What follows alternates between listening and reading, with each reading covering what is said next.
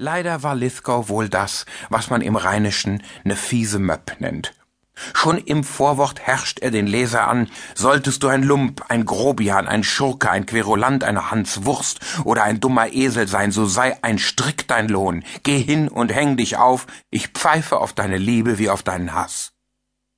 Ja, dieser Autor besaß offenbar die untrügliche Fähigkeit, sich unbeliebt zu machen und Menschen gegen sich aufzubringen.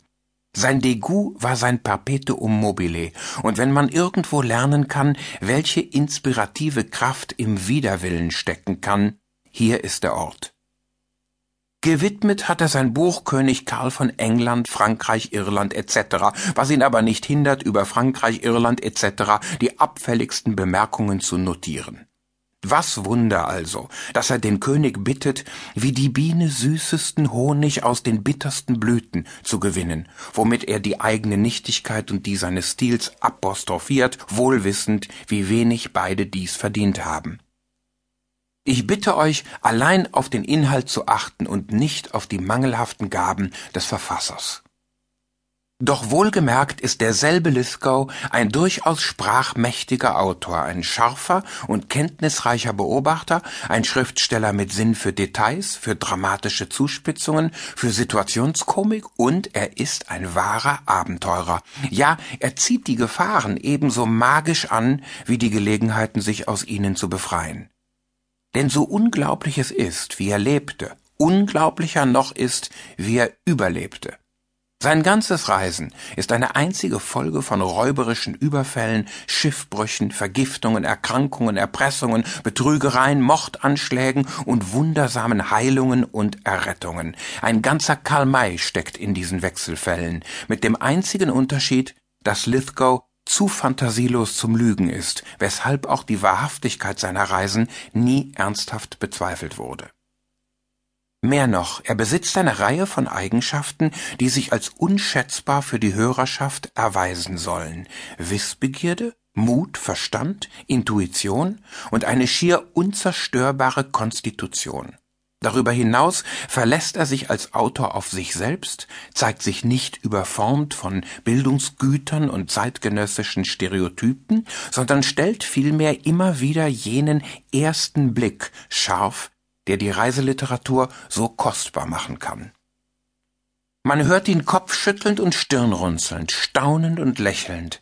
Wer aber unter seinen Zeitgenossen hätte so vieles und Verschiedenes gesehen und erlitten wie dieser wunderliche, alleinreisende schottische Querulant, der unsere Kenntnis der europäisch-orientalischen Welt vor dem Dreißigjährigen Krieg so vertiefte und bereicherte?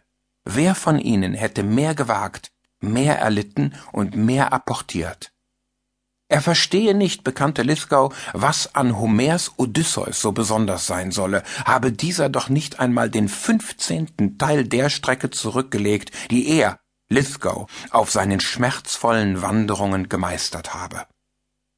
Wenig wissen wir von dem Mann, dessen Bitterkeit bisweilen so komisch, dessen Blick auf die Welt so eigen, oft so erfrischend parteiisch und inkorrekt war.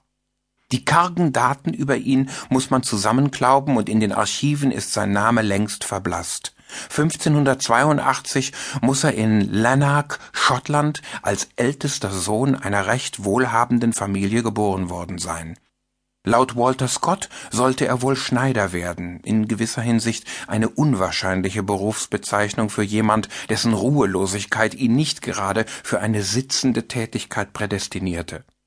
Andererseits könnte sich so erklären, wovon er während seiner Reisen lebte, womit er sein Geld verdiente.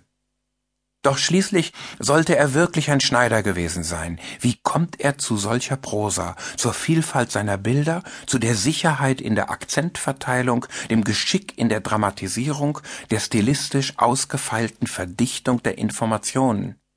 Er dürfte einen soliden Bildungshintergrund haben. Immerhin hinterlässt Lithgows Vater James seinen drei Kindern und seiner Gattin Alison Graham ein beträchtliches Vermögen und einige Immobilien, die im Besitz der Familie bis ins 18. Jahrhundert hinein aktenkundig sind